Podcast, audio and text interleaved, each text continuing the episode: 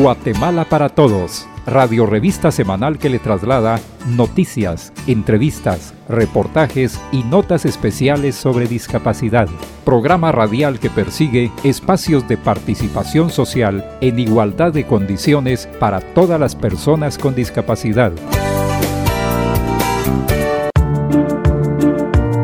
Bienvenidas y bienvenidos al programa Guatemala para Todos del Consejo Nacional para la Atención de las Personas con Discapacidad, CONADI, una entidad que tiene como fin primordial asesorar, coordinar e incidir en las políticas generales para asegurar el cumplimiento de los derechos y libertades fundamentales de las personas con discapacidad. Los saluda Néstor Mazariegos. Como cada semana, le damos a conocer los avances en materia de discapacidad en Guatemala. Agradecemos el apoyo de esta emisora que ha incluido dentro de su programación el abordaje de los asuntos de discapacidad con enfoque de derechos humanos. Continuamos haciéndole el llamado a tomar las debidas medidas para evitar el contagio y propagación del COVID-19. Es indispensable el lavado constante de manos con agua y jabón o uso de alcohol en gel la mascarilla debemos utilizarla en todo momento de manera correcta, cubriendo de la nariz a la barbilla y mantener un sano distanciamiento, evitando asistir a lugares con alta afluencia. La vacuna contra el COVID-19 que el gobierno ha puesto a disposición de la población guatemalteca es de vital importancia para evitar complicaciones a resultar positivo a esta enfermedad. Recuerde, si usted se protege, cuida a su familia, pues como antesala al tema que desarrollaremos en este programa, queremos comentar un hecho que ha sobresalido dentro de las artes e involucra al sector de personas con discapacidad. Nos referimos a la ceremonia de la entrega de los premios Oscar que reconoce las mejores producciones de la pantalla grande. En esta oportunidad, la película Coda recibió el galardón como mejor película, arrebatándole el trofeo a otras grandes propuestas del cine. Gran emoción ha causado el reconocimiento como mejor película a Coda, asimismo se le reconoció como mejor guion adaptado y el actor sordo, Troy Kotsur, fue reconocido como mejor actor de reparto. Esta alta distinción ha sido muy bien recibida por la comunidad de sordos y por diversos sectores del mundo, donde la lengua de señas, modalidad de comunicación de las personas sordas, se ha convertido en la gran protagonista en la pantalla grande. Definitivamente es un hecho histórico observar durante la premiación al auditorio aplaudir, agitando las manos, forman que las personas sordas brindan un aplauso. Coda es un drama sobre una familia sorda donde Rubí, hija de padres sordos, que al poder oír, asume la responsabilidad de conectar a su familia con el mundo exterior, pero la adolescente entra en conflicto entre esa tarea y su enorme deseo de dejar el y hacer carrera en el mundo de la música. CODA es un acrónimo en inglés que identifica a los hijos oyentes de padres sordos. Shen Heider, directora de la película, manifestó, escribir y hacer esta película fue un desafío vital como artista y como ser humano, y agradeció la colaboración de la comunidad sorda por ser maestros al realizar esta película. Esto fue manifestado por Heider al recibir la estatuilla a Mejor Guión Adaptado. Existen algunos interesantes antecedentes de premiaciones a personas con discapacidad en el ámbito cinematográfico. Marlene Matlin fue la primera actriz sorda en conseguir un Oscar en 1987 en la película Hijo de un Dios Menor. También recordará usted que Jesús Vidal, actor con discapacidad, fue reconocido en los premios Goya en el 2019 como mejor actor revelación por la Academia de las Artes y Ciencias Cinematográficas en España. Esta premiación también coadyuva a visibilizar a las personas con discapacidad. De acuerdo con la Organización Mundial de la Salud, el 5% de la población a nivel mundial, es decir, 360 millones de habitantes, manifiestan pérdida de la audición en diferentes niveles siendo esto un motivante para aprender lengua de señas y hacer de esta aldea terráquea un lugar más solidario. Un saludo de felicitación a la comunidad sorda del país y de todo el mundo por esta conquista a nivel cinematográfico. Pues bien, luego de comentar esta importante noticia en las artes, le contamos que en el programa de esta oportunidad estaremos enfocándonos en una importante condición relacionada con la discapacidad. Nos referimos a las personas con autismo con motivo de la conmemoración del Día Mundial de la Toma de Conciencia sobre el Autismo. Que se lleva a cabo el 2 de abril, una fecha establecida por organismos internacionales para visibilizar a las personas que viven con esta condición. Estaremos conversando con representantes del Instituto Neurológico de Guatemala, institución adscrita al CONADI, que brinda apoyo y atención a personas con discapacidad intelectual y psicosocial. Y claro, en el segmento informativo le compartiremos las acciones más importantes que generan las organizaciones e instituciones que trabajan por el avance en el cumplimiento de los derechos de las personas con discapacidad. Acompáñenos una vez más en el programa Guatemala para Todos. Guatemala para Todos en Aprendiendo de Todo. Consejos prácticos y orientaciones que todos debemos conocer.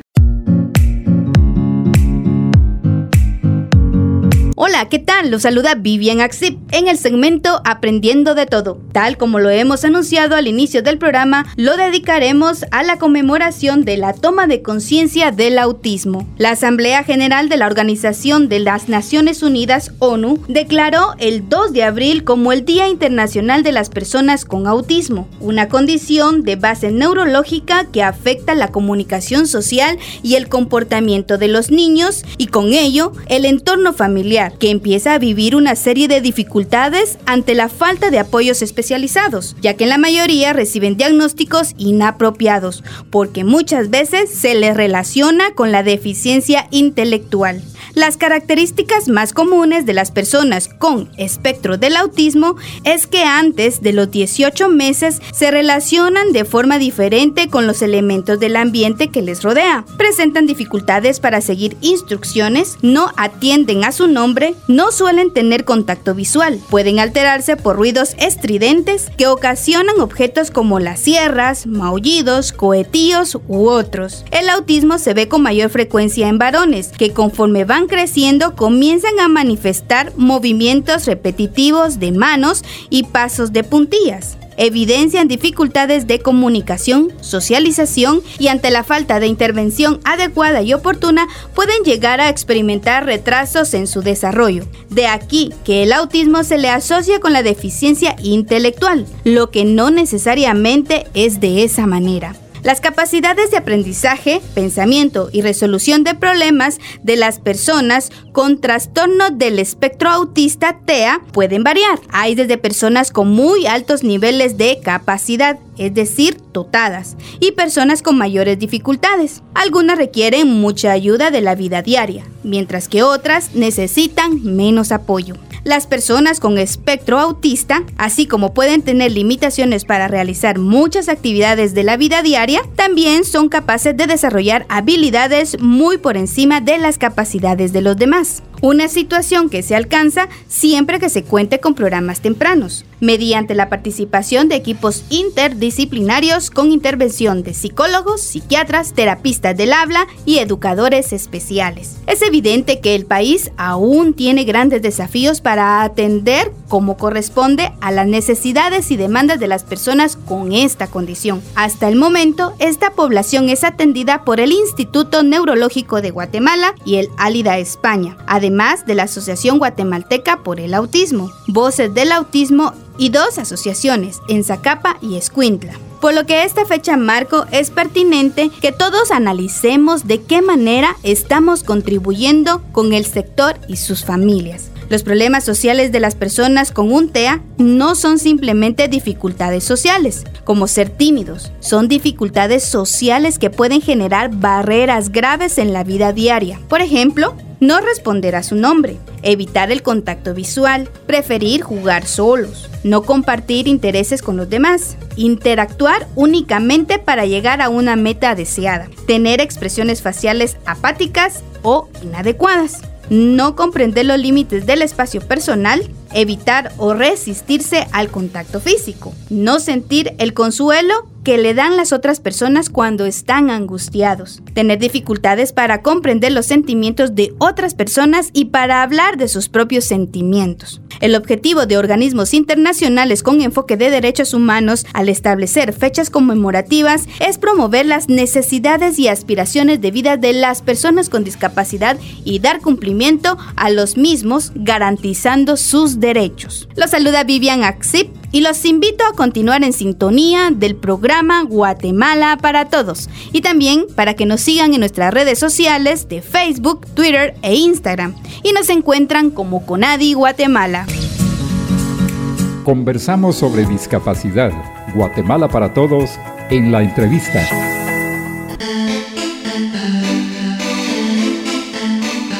Continuamos en el programa Guatemala para Todos. Ahora en el segmento de la entrevista estaremos conversando con Diana Galindo y también Nicole Tradezzini del Instituto Neurológico de Guatemala con motivo de esta conmemoración tan importante que busca visibilizar las necesidades, las demandas y los derechos de las personas con autismo. Bienvenida a este espacio de la entrevista. Buenos días, mucho, mucho gusto, gracias por la invitación. Pues es un gusto estar aquí en ese espacio con ustedes, ¿verdad? Muchas gracias. Este 2 de abril se conmemora el Día de la Toma de Conciencia sobre las personas con autismo. ¿Qué opinión le merece el establecimiento de esta fecha marco, tomando en cuenta que brindan apoyo, atención a personas con esta condición? Pues de hecho es una fecha sumamente importante, no solo para nosotros, ¿verdad? Que somos profesionales o padres de familia o pues personas con el diagnóstico que nos escuchan en ese momento, pero esa es una fecha de grandísimo valor, grandísima importancia para toda la población. Esa es una fecha donde vamos a concientizar a nivel internacional, a nivel mundial, acerca del diagnóstico de autismo. ¿Y por qué es importante? Esa fecha, pues la importancia es la oportunidad, ¿verdad?, que nos da de platicar eh, y de concientizar toda la población acerca de los recursos, de la importancia del diagnóstico y de que podemos proponer a nivel de territorio, ¿verdad?, a nivel como país, como Guatemala también, para poder trabajar ese tipo de diagnóstico. Es una oportunidad para hablar del tema y para concientizar todas las personas. ¿Tienen estimaciones de cuántas personas con autismo viven en Guatemala? Sí, bueno, de hecho en Guatemala lamentablemente la situación y pues los estudios realizados no nos permiten poder dar un, dato muy claro, sino que eh, pues como país nos basamos en lo que son los estudios a nivel mundial, donde la incidencia pues de hecho es una incidencia bastante alta comparado con otro tipo de diagnóstico y la incidencia es de uno cada 150 niños. De acuerdo a su experiencia profesional, ¿cómo se puede determinar que una persona vive con esa condición? Sí, eh, bueno, eh, de hecho el autismo, a diferencia de otras eh, síndromes o pues otro tipo de trastornos o de condiciones médicas, no es un trastorno identificable a través de características físicas, ¿verdad? Sino que tenemos que conocer lo que son características comportamentales o características a nivel de déficit de algunas áreas en específicos que caracterizan el diagnóstico. pues de hecho el diagnóstico está caracterizado para presentar dificultades a nivel conductual. Eh, entonces, por ejemplo, podemos encontrar a veces en un supermercado, encontrarnos con un niño que pensamos que berrinchudo, está haciendo una gran berrieta, pero no sabemos que son dificultades a nivel de flexibilidad cognitiva o a nivel de límites conductuales que puede presentar el niño. O, por ejemplo, em, es parte del diagnóstico presentar dificultades de procesamiento sensorial. Son niños que, por ejemplo, o personas que pueden presentar dificultades en el procesamiento de algunos ruidos fuertes, de algunas texturas, ¿verdad? Em, entonces podemos decir que no hay, no hay una característica específica que nos ayuda a identificar un niño con autismo, sino que tenemos que estar muy conscientes de sus características internas, de sus conductas, eh, de sus dificultades y pues obviamente eh, identificarlo gracias siempre al uso de, un profesional, ¿verdad? De un proceso de evaluación eh, diagnóstica. Hay que tener también presente que el autismo es un espectro, ¿verdad? Como lo dice pues la palabra del diagnóstico. Entonces, cada niño con autismo es diferente, ¿verdad? Puede ser que hay un niño, una persona con autismo que presenta una característica y otra persona tiene autismo y no la presente, ¿verdad? Entonces eso muchas veces, si no tenemos una formación adecuada, eh, no nos permite identificar con tanta facilidad un niño con autismo, sino siempre tenemos que eh, que ir con un profesional, ¿verdad? Y poder hacer un proceso eh, pues de diagnóstico que sea adecuado. ¿Nos podría comentar cuáles son las principales barreras que afronta una persona con autismo en la sociedad? Dentro de las barreras, tanto para el aprendizaje como la participación, encontramos eh, que una de las más importantes es la falta de información. La sociedad desconoce mucho acerca de este diagnóstico y al no tener características físicas, como comentaba Nicole, eh, pueden eh, equivocarse al momento de acercarse a una persona con autismo o dentro de un espacio educativo el no utilizar las estrategias metodológicas adecuadas para poder trabajar y para poder alcanzar las competencias y los objetivos del aprendizaje. Eh, ese es uno de los más importantes. Consideramos también la dificultad para poder tener acceso a las mismas oportunidades que todos tanto en la parte educativa como laboral. Es muy importante el poder dar a conocer el diagnóstico para que la sociedad conozca las características de una persona con autismo y que en ningún momento van a limitarle a poder participar de manera activa en la sociedad pueden ser capaces de estudiar a nivel primario, preprimario, en la universidad, a poder tener un trabajo y al poder alcanzar todos los objetivos que cualquier otra persona tenemos. ¿Cuáles son los programas de inclusión que desarrolla el Instituto Neurológico? Dentro de los programas que maneja el Instituto Neurológico de Guatemala, tenemos uno de los programas más importantes que son el programa Puntea. Este atiende a alrededor de 60 niños con diagnóstico de autismo eh, le brinda servicios de terapia y de atención eh, a seis áreas diferentes. También contamos con el programa Educate, que trabaja programas de formación para el público en general, para que maestros, padres de familia, profesionales del área puedan informarse y actualizarse acerca de este diagnóstico. Seguramente en este momento nos escuchan personas con autismo, familiares de personas con esta condición y les surge la inquietud, ¿cómo pueden optar a ser parte de estos programas? Pueden acercarse al instituto eh, a través de nuestras redes sociales o a través del contacto telefónico para que puedan empezar un proceso de evaluación y poder ser candidatos para poder tener acceso a estos servicios. También a través de las redes sociales pueden ustedes encontrar las diferentes propuestas de formación que cada mes brindamos para que puedan tener acceso a ella. ¿Cuáles son los canales de comunicación del Instituto Neurológico, especialmente en las redes sociales? En Facebook, nos pueden encontrar en Facebook, en Instagram como Neurológico GT.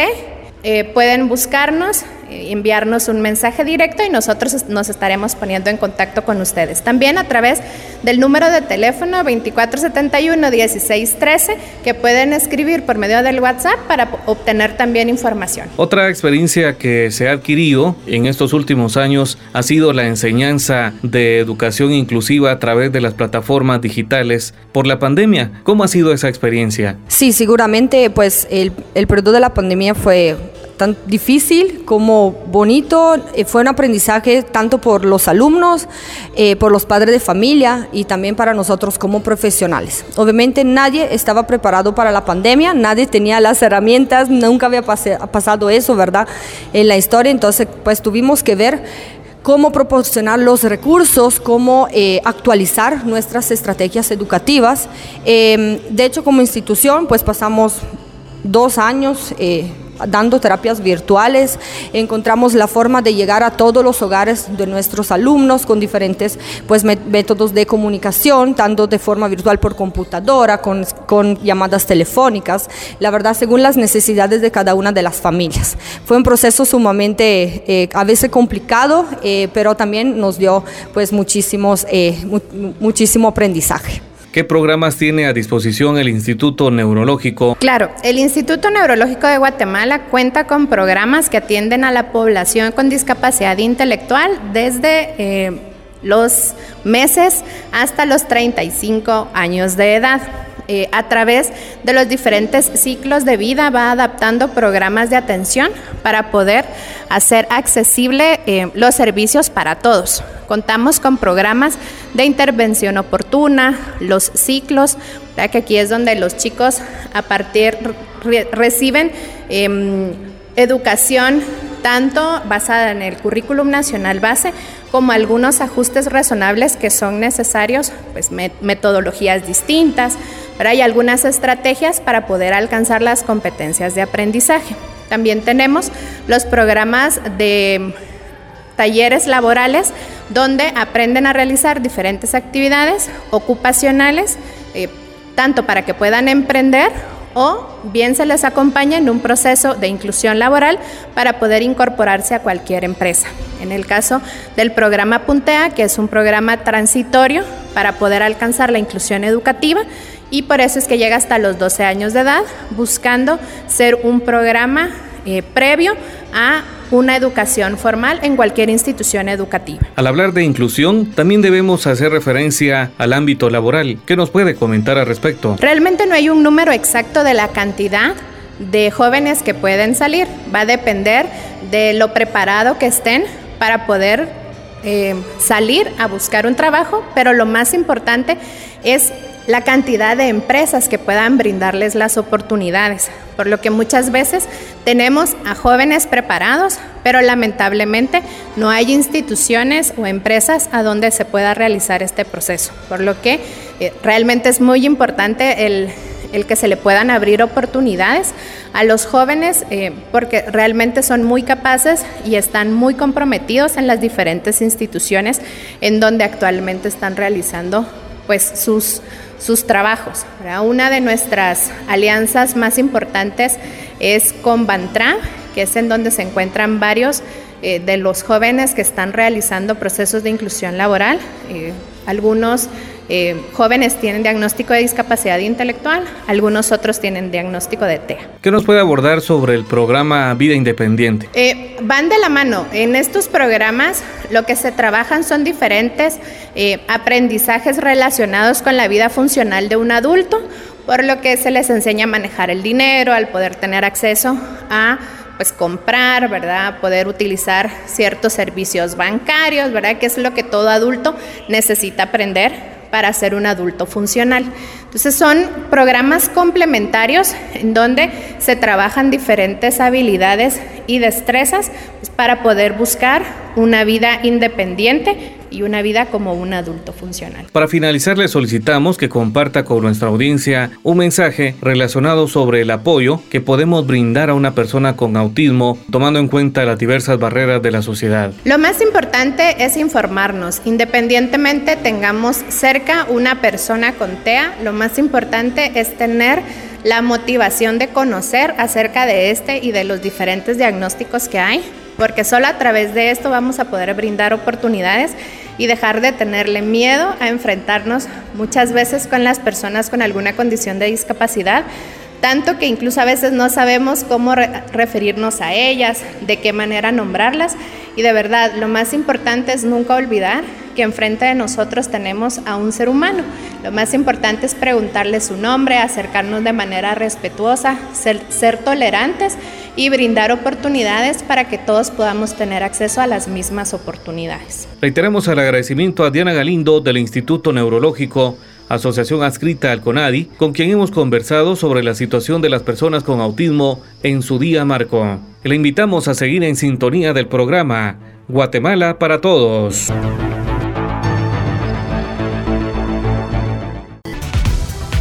Guatemala para Todos en las noticias. Esta es la sección informativa Conadi Noticias, espacio donde escucha las acciones más importantes generadas por organizaciones e instituciones que trabajan por el cumplimiento de los derechos de las personas con discapacidad. Titulares capacitan a periodistas sobre el correcto abordaje de la discapacidad en medios de comunicación. Realizan recorrido de reconocimiento, proyecto estudia, accesibilizar Parque Nacional Tikal promueven implementación de plan de acción sobre discapacidad en Misco. Conadi Noticias. Claribel Castillo, presidenta del Conadi y el área encargada de gestión y cooperación internacional de la institución realizaron un recorrido para el reconocimiento de áreas en el Parque Nacional Tikal para la implementación del proyecto de accesibilidad con el apoyo de la Cooperación Española, Ministerio de Cultura y Deportes, a través del Viceministerio de Patrimonio Cultural y Natural. Conadi Noticias. 18 representantes de instituciones públicas, organizaciones de personas con discapacidad, centros de atención a personas con discapacidad y oficinas municipales de discapacidad participaron en la presentación del protocolo de atención integral y lineamientos generales para la investigación en caso de personas con discapacidad víctimas del delito partido por delegados del Ministerio Público, quienes entregaron ejemplares a los asistentes. Asimismo, participaron delegados del Registro Nacional de Personas, RENAP, y abordaron la situación del subregistro de la población y los procesos que se deben realizar para que una persona con discapacidad obtenga su DPI. Con Adi Noticias. En Misco, dar seguimiento al proyecto del censo municipal con enfoque de discapacidad, capacitar al personal sobre atención a usuarios con referida condición y realizar gestiones para implementar la política nacional de discapacidad en la municipalidad de Misco. Fueron los acuerdos alcanzados entre la directora de Desarrollo Social, Fabiola Cosigua, coordinadores de la Oficina Municipal de Discapacidad de Misco, Félix Batz y Shirley Bielman, y la promotora del CONADI, Talía Hidalgo, en la reciente reunión donde se estableció un plan de acción en beneficio de la población con discapacidad. CONADI Noticias. Estas han sido las noticias más importantes que generan las organizaciones e instituciones que trabajan por el cumplimiento de los derechos de las personas con discapacidad. Para finalizar, le informamos que el CONADI participó de manera virtual a través de su promotora en Petén en el primer encuentro de redes de derivación a nivel regional del departamento. Estas redes tienen como objetivo brindar atención integral a las víctimas del delito desde el momento en que se presenta la denuncia y durante todo el proceso penal, con el fin de lograr una recuperación y reparación digna. La participación del CONADI en esta red ha dejado muy buenos resultados en cuanto a la toma de conciencia sobre la implementación de medidas de accesibilidad en los edificios de las entidades que aplican justicia. En algunas dependencias se han instalado rampas y algunos ajustes razonables.